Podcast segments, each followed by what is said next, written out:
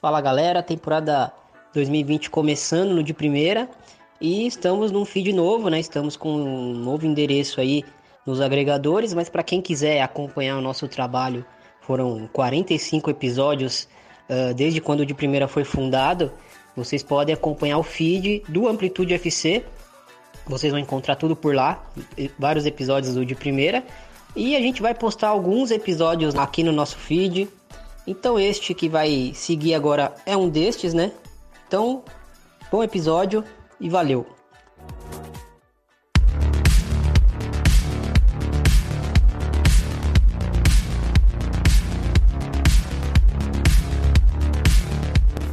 O de primeira é quinzenal e na última semana, nas últimas duas semanas, é, aconteceu bastante coisa relevante no, no futebol feminino. É, tivemos o final da, da do Mundial Sub-17, tivemos as finais da Libertadores e tivemos a premiação da revista France Football. É, então vamos falar rapidinho sobre esses três temas. É, começando pelo, pelo Mundial Sub-17, é, onde a Espanha se sagrou campeã.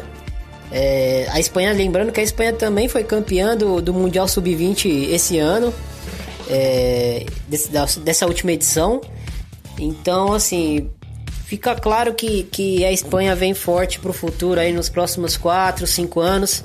A seleção espanhola provavelmente vai bater no teto do futebol mundial e vai se tornar mais uma seleção aí é, de um peso de uma Alemanha, no peso de uma França, de uns Estados Unidos talvez. Então é bom ficar de olho.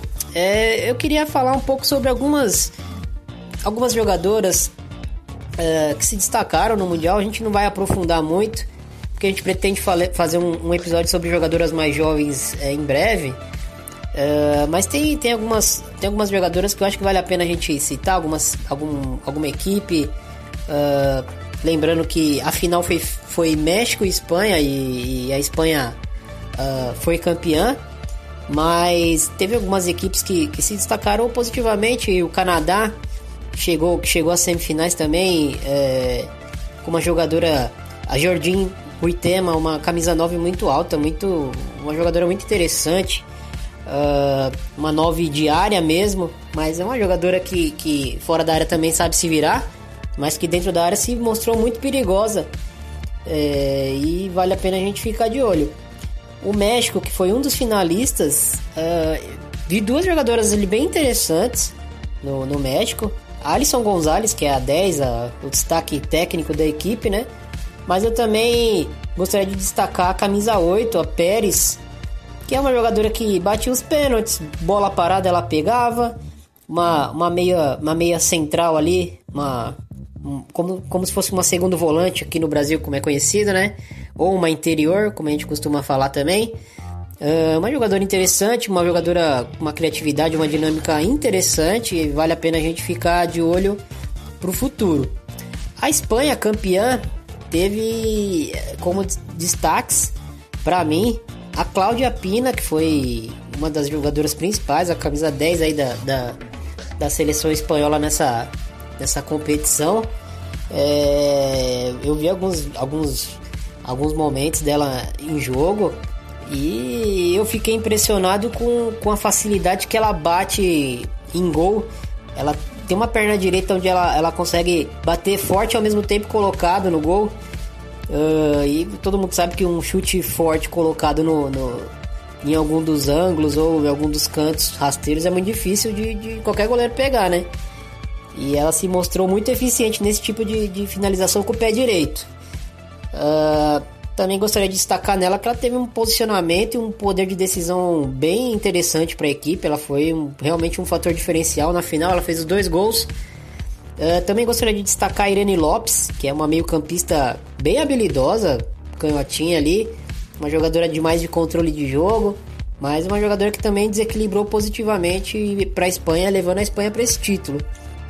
É, tem uma equipe aqui que, que acabou sendo eliminada pelo México nas quartas, o Gana. Uma equipe africana, que geralmente equipes africanas é, não, não, não se destacam tanto assim em competições. E é capaz de até a gente deixar passar porque chegaram só nas quartas de final. mas uma bela equipe. Teve a artilheira da competição, Abdullahi Mukarama, e ela, uma jogadora, ela joga com a camisa 8, mas ela foi a 9 é, do, da, da equipe no, no, nos jogos, né? A, a centroavante, né? Fez 7 gols na competição, uma jogadora, assim, pra gente ficar de olho, eu acredito que tenha sido, se não foi a melhor jogadora da competição, foi uma das melhores. Uma jogadora rápida, uma jogadora física, mas muito atenta com, com tudo que está acontecendo na área, muito oportunista. Uh, que, uma jogadora destra que finaliza bem com a perna esquerda. Ela fez um, um, um gol de esquerda, se eu não me engano, contra a Finlândia. Uh, e uma jogadora que tem um contra um. Então, assim, uma nove completa, né? Uma jogadora que, que provavelmente aí nos próximos anos a gente vai ouvir falar bastante.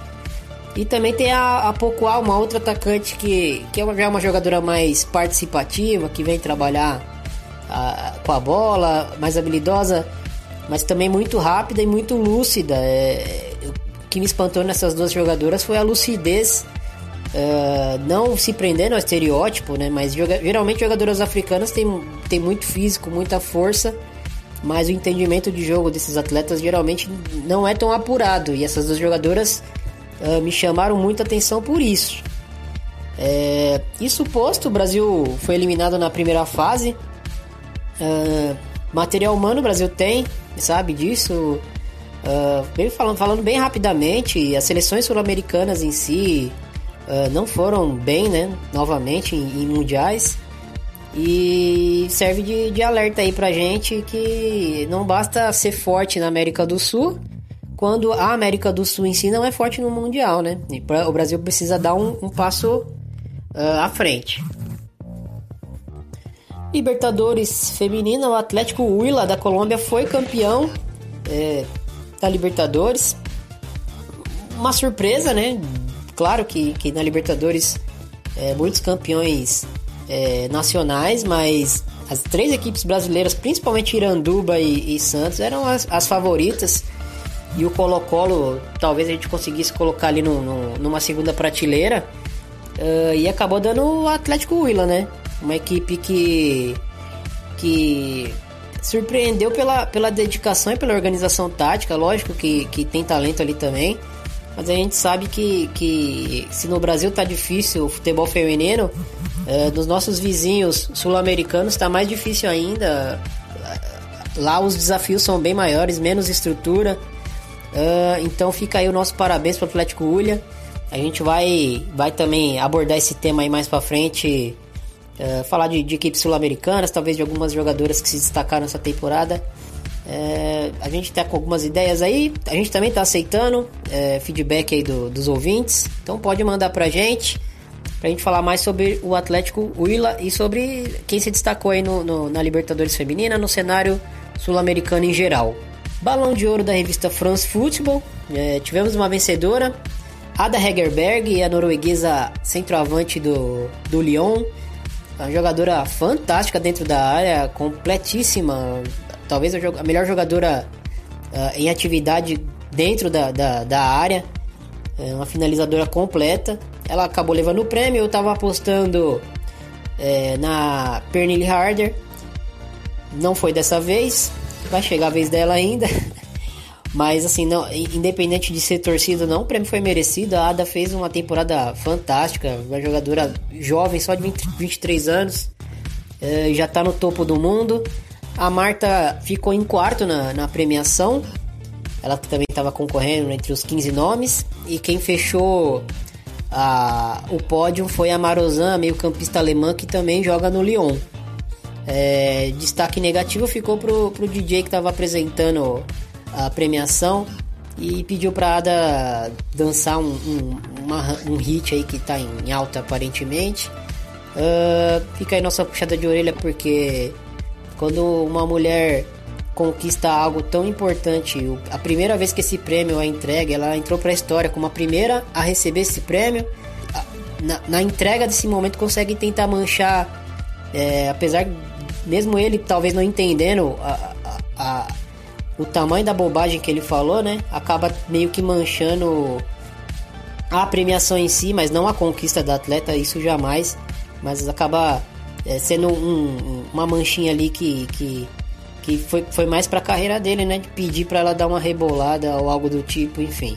Fica aí nosso, nosso abraço pra querida atacante Ada Hegerberg, prêmio merecido. É, e antes de a gente entrar na pauta, é, mandar um abraço pro pessoal do Chucrut FC, em especial pro Vitor Ravetti, que no último episódio deles indicou o nosso o de primeira é, pro pessoal lá. E a gente contribui é, indicando também o, o FC para quem quiser saber sobre futebol alemão. Eles falam também de futebol feminino. Eles falam de futebol alemão, falam rodada a rodada da, da, dos jogos, falam de seleção alemã, falam até da, de algumas divisões inferiores. E também falam da, da epopeia do Vitor Ravetti como goleiro uh, de futsal. Na, na, e com certeza o tema mais importante do, do podcast, né? Então fica aí o nosso abraço para os amigos lá. É um dos podcasts que com certeza é, influenciou a gente a começar esse trabalho aqui. Uh, eles estão aí há muitos anos, tiveram até um episódio especial recentemente. Então é isso, mandar um abraço para eles e bora para nossa pauta.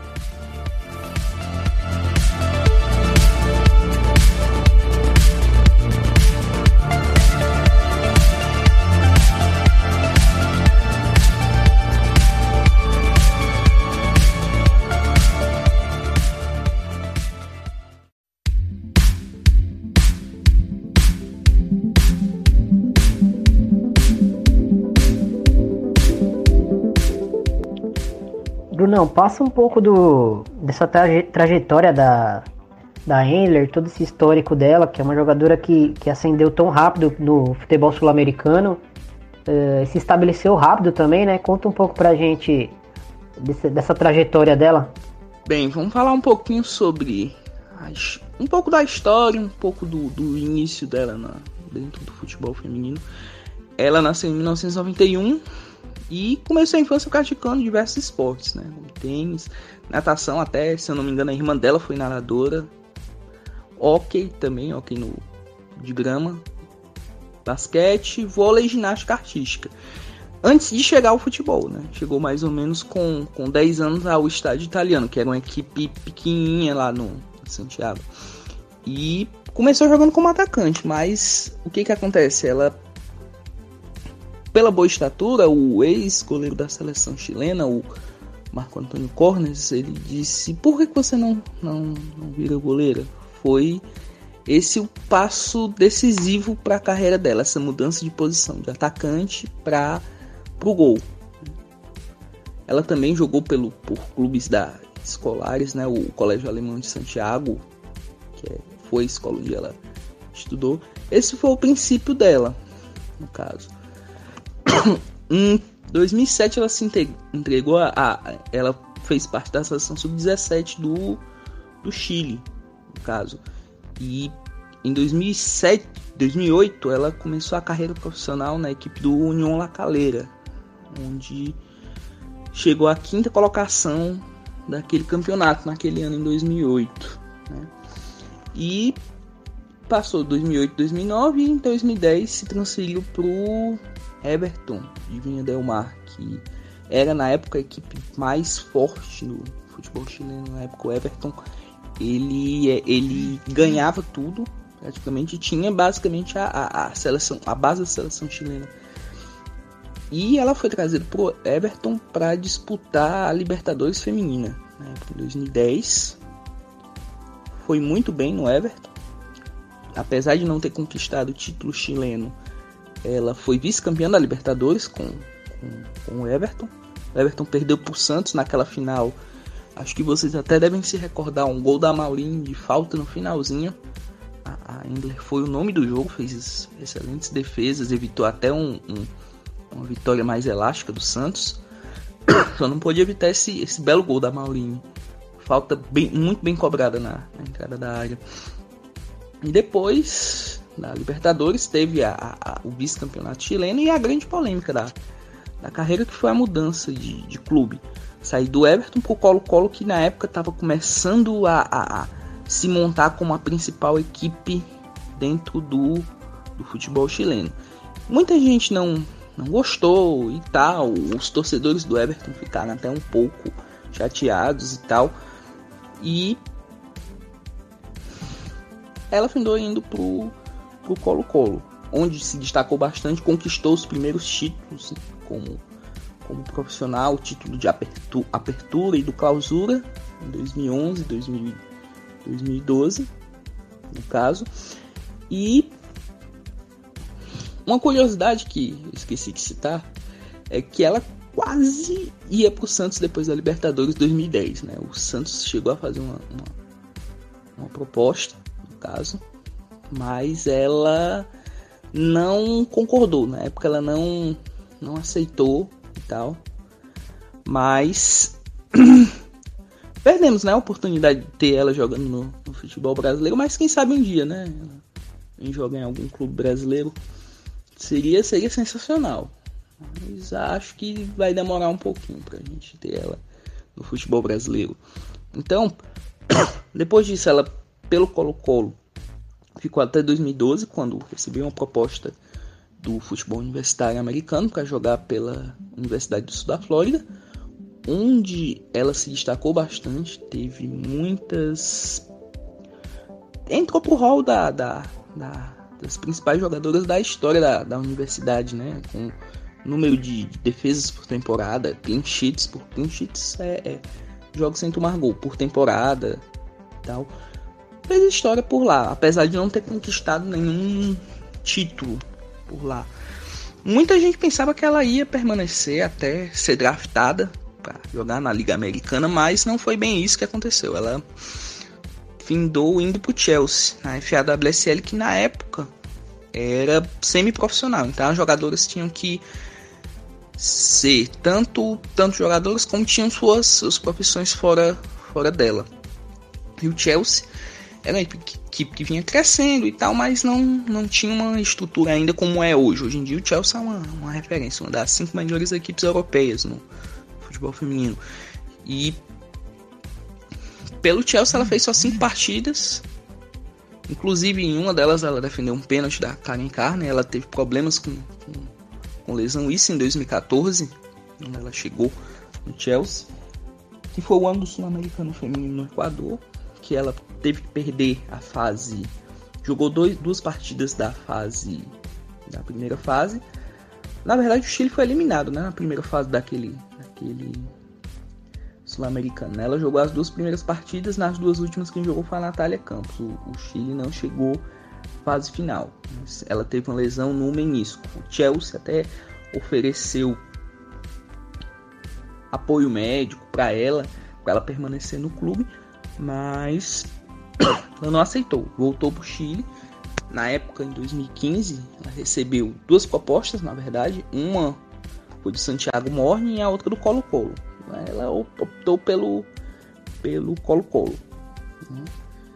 Nesse meio tempo da, da Universidade de Sul da Flórida, ela foi campeã da Libertadores feminina. Foi o primeiro título não não brasileiro da Libertadores feminina em 2012. Na época, a Universidade da Sul Flórida liberou ela para jogar três partidas da Libertadores, no caso. Foram três, se eu não me engano, três ou foram quatro partidas e ela foi decisiva. Ela defendeu o pênalti da Hillen na final. Foi extremamente importante, né? Que era um, um pilar da defesa do Colo-Colo, era, era a Cristiane. Então, em 2015 ela retornou ao Colo-Colo, disputou, ganhou mais uma vez o Apertura. E na Libertadores Feminina levou o Colo-Colo mais uma vez na final, que foi perdida pela Ferroviária por 3 a 1 no caso. E nesse mesmo ano ela foi eleita a melhor jogadora do ano no Chile. Ela permaneceu até mais ou menos metade de 2016, quando retornou à Europa.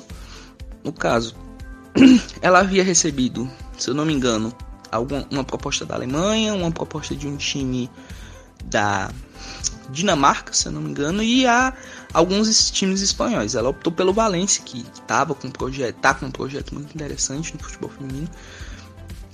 Chegou em 2016, metade de 2016, para disputar a Liga Iberdrola, tinha a concorrência da, da Esther Sulaskis, que era uma, um goleiro de que havia jogado pelo Barcelona, seleções de base da Espanha. E apesar dessa, dessa concorrência, ela findou se tornando a titular, né? Jogou 30 partidas da. da na, 30 não, desculpa. 23 partidas pela, pela equipe do Valência na Liga. Né? Na Liga Iberdrola sofreu só 9 gols. Ganhou o prêmio Zamora de goleira menos vazada. E foi a primeira jogadora estrangeira a ganhar esse título de, de, de o prêmio Zamora, goleira menos vazada, a primeira goleira estrangeira a receber essa, essa, essa condecoração. E por fim, o PSG, na época, o PSG ficou interessado e fez uma proposta, no caso, para tirar ela do Valência. Ela tinha renovado com, com o Valência para a temporada 2017-18 e o PSG pagou 30 mil na época, 30 mil euros. Foi a primeira transferência paga na história do futebol em espanhol. E ela foi para o PSG, onde está até hoje. Disputa titularidade com outra grande goleira, que é a Katarzyna Kedrisnek. O nome dela é, é difícil mesmo, mas eu estou aprendendo a falar. E conquistou a Copa da França, onde foi titular durante na última temporada, onde foi titular praticamente todas as partidas da Copa da França. Jogou muitas partidas na, na, na D1 feminino e nessa temporada ela tem sido a goleira titular da Champions League. Tem e tem jogado algumas partidas da D1 feminina. Ele é a Kedrizina que tem se alternado entre entre essas titular e reserva no caso na D1 feminino. Pela seleção ela já é presença frequente desde 2009, né? Seleção principal em 2008 ela disputou o Mundial Sub-20 que foi no Chile. Foi destaque, apesar da fraca campanha do Chile, foi eliminado na primeira fase com três derrotas, ela foi, foi muito destacada e foi muito importante nessa ida do Chile para a primeira Copa do Mundo em 2019.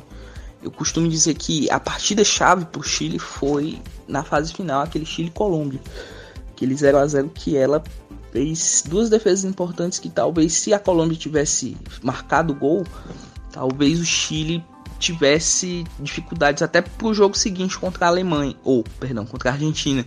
A Alemanha, já tô pensando na Copa do Mundo. Imagina aí um, um, um Chile Alemanha, né? Acho que acho que não seria muito legal para para para Endler. E o Chile ganhou da, da Argentina goleada e o Chile chegou a essa Copa do Mundo. Chega essa Copa, sua primeira Copa do Mundo com algumas perspectivas legais. É a primeira participação, vai, vai ter nervosismo, com certeza. Mas é uma equipe que já mostrou, fez boas partidas, vence, vence a Austrália por 3 a 2 já fez bons, bons amistosos, apesar de algumas derrotas, né? Mas é uma equipe. A equipe do Chile vai chegar bem de uma forma bem interessante para a próxima Copa do Mundo e a Endler, sem dúvidas, é o, o, o vamos dizer assim, a craque desse time. Né? E no PSG ela está entre as principais jogadoras do, do PSG atual, atualmente. E sobre as características da, da Endler, Bruno, é, na sua visão, como é que a gente consegue classificar ela e quais as principais atributos que ela, que ela tem para oferecer para uma equipe? Quanto ao estilo de jogo, eu acho interessante a gente primeiro fazer uma, uma, uma uma diferenciação, né? No caso, existem dois tipos de goleiro no futebol atual, né? Esse, isso daí eu vi até num, num, num livro do, do Franz Roek. Franz Roek, ele é um especialista na posição. Ele foi um goleiro sem tanta, com a carreira sem tanto sucesso, mas ele se tornou um excelente preparador de goleiros, né? Ele, ele, ele trabalhou com, com muitos, trabalhou com Van der Sar na seleção holandesa, trabalhou com, com David De Gea no Manchester United. E em, um dos livros dele, ele cita que existem dois tipos de goleiros, né? no caso, os tipo R, no caso, que é o tipo reação, e os tipo A, que é tipo antecipação. Eu diria que a Engler ela é uma goleira do tipo A, no caso eu costumo comparar justamente com o companheiro de clube, que é aquele do Snack. Aquele Snack é bem, tipo, bem R. Ela é uma, uma, uma goleira que ela é muito, vamos dizer assim. A fase defensiva dela é muito boa. Ela é um excelente chute stopper. A Ender também é um excelente chute stopper, mas no caso ela é um tipo A porque ela tem características de antecipação, de, de boas, boa saída, boa saída de bola, boa reposição com as mãos. Ela é muito boa, ela tem umas características, ela melhorou bastante nos cruzamentos, ela tinha esse problema até. Tem uma tomada de decisão excelente. E, as, e no PSG ela tem oferecido bastante opção né, para passe. Às vezes o PSG aciona muito ela nos pés. Claro é que ela não é tão perfeita quanto, quanto vamos dizer assim, se espera, mas ela tem melhorado bastante com, com a bola nos pés e, e, nessa questão de antecipação, um contra um, ela é muito, muito forte.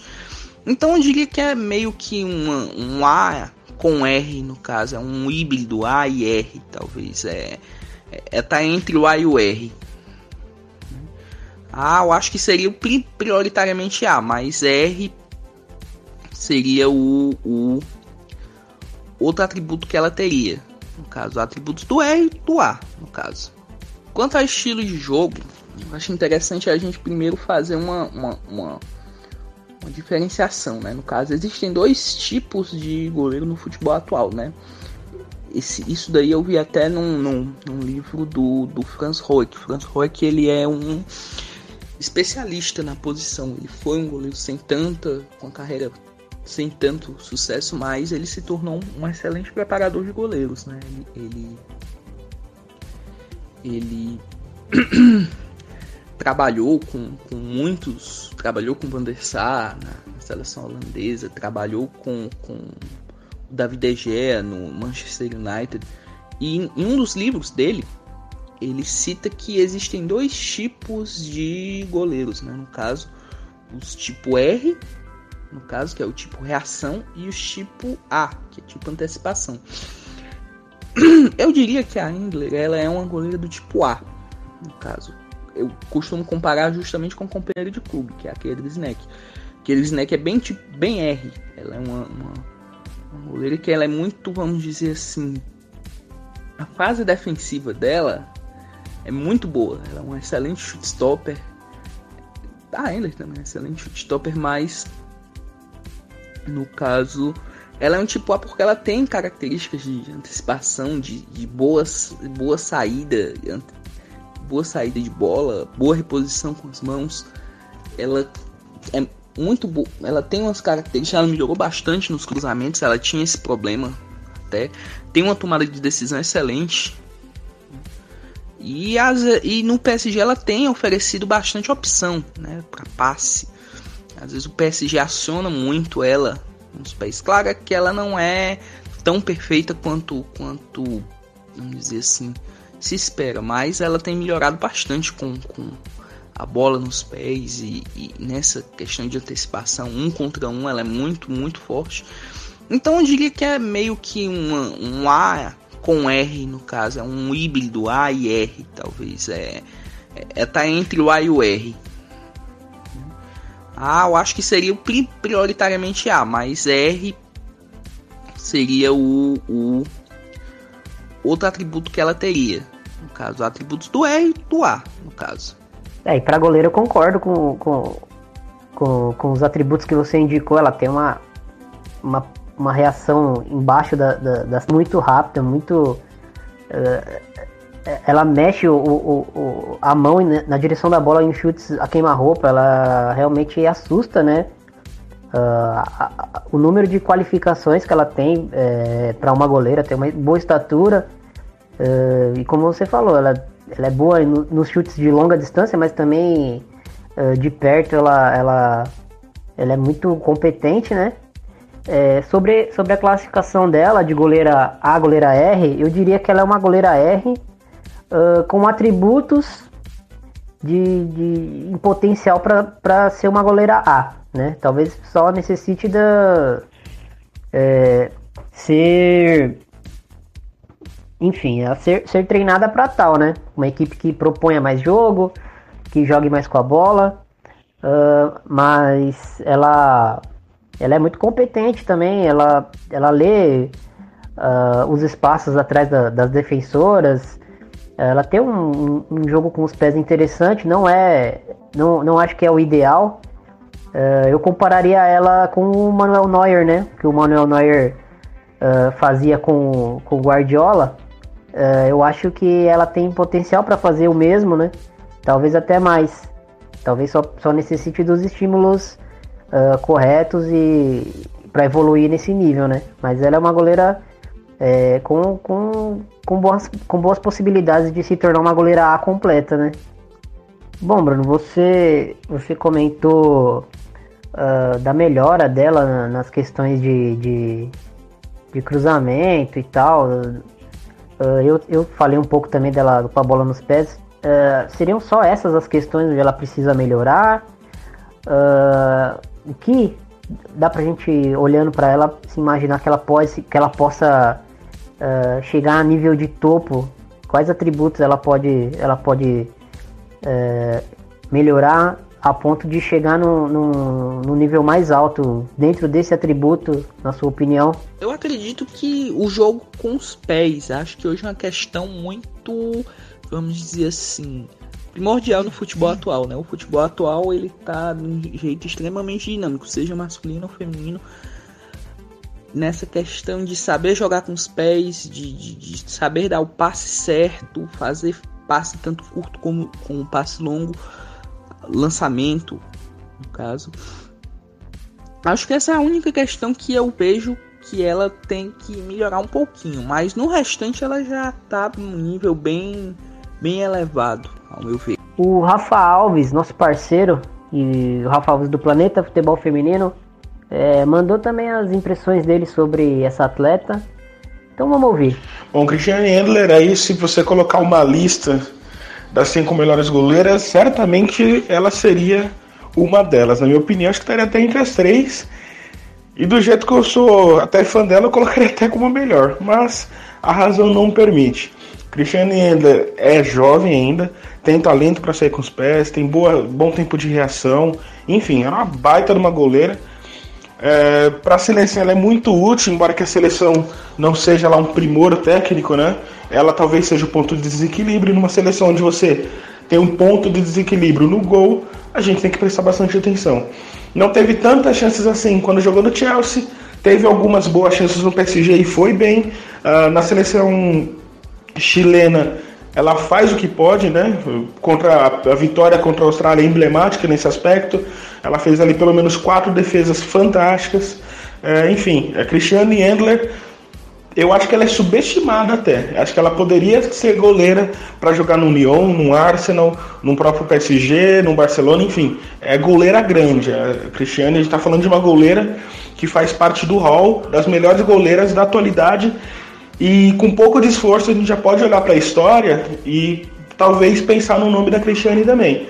Uh, é uma goleira que ela faz todo sentido pro contexto que a gente tem de evolução entre as goleiras na modalidade. Se a gente pegar de uns 8, 5 anos para cá, a gente vê essa evolução muito clara, principalmente naquelas goleiras que não têm Uh, não são muito altas, né? As goleiras mais baixas também se destacam, mas a Cristiane Endler ela tá no outro aspecto. Ela tem uma um, um sentido mais tradicionalista da coisa. É uma goleira alta, né? Uma goleira é, grande, a goleira tem, tem excelente tempo de bola, tem excelente tempo de reação, é, sabe jogar com os pés, ela cria muito contra-ataque quando ela sai jogando, ela participa né, daquela recomposição de saída de bola, enfim. Acho uma excelente goleira que tem o seu espaço justo aqui nesse episódio do De Primeira. Bruno, é, eu realmente também fico com essa, com essa sensação de que a gente está vendo uh, talvez a melhor goleira do mundo em atividade é, atuando, mas o fato dela ser sul-americana, talvez uh, ter um problema com a língua, ainda mais jogando na Europa, talvez isso não, não, não, não dê para ela o conforto necessário e a exposição, né, para a mídia e para as outras equipes uh, vê-la vê como tal. Você acha que, que hoje dá pra gente colocar ela em qual prateleira no, no mundo? Hoje ela tá na primeira prateleira, né? a, aquela que está no, no, topo mais alto, hoje ela está lá. E a questão dela ser uma jogadora sul-americana, acho que isso é muito importante, né? A questão dessa, como a Marta foi pioneira na, na, no, na Suécia, ela tem sido pioneira no, no futebol feminino internacional. Claro, tiveram outras antes da, dela. Até eu estava lendo uma matéria muito interessante sobre uma jogadora chamada Natália Alarcon, que foi pioneira do futebol feminino chileno. Ela jogou no, muito tempo no futebol feminino da Holanda. Até recebeu o convite para jogar pela Holanda e tudo, e não não aceitou, jogou pelo Chile ainda. Foi ela foi a grande pioneira, mas assim, em termos de conquistas, de alavancar que outras jogadoras do país chegassem à Europa, como a, a Carla Guerreiro, a, a Nara Edo, entre outras, foi ela. Então, ela tem esse papel muito importante para mim. Hoje está na primeira prateleira do futebol mundial, sem dúvida.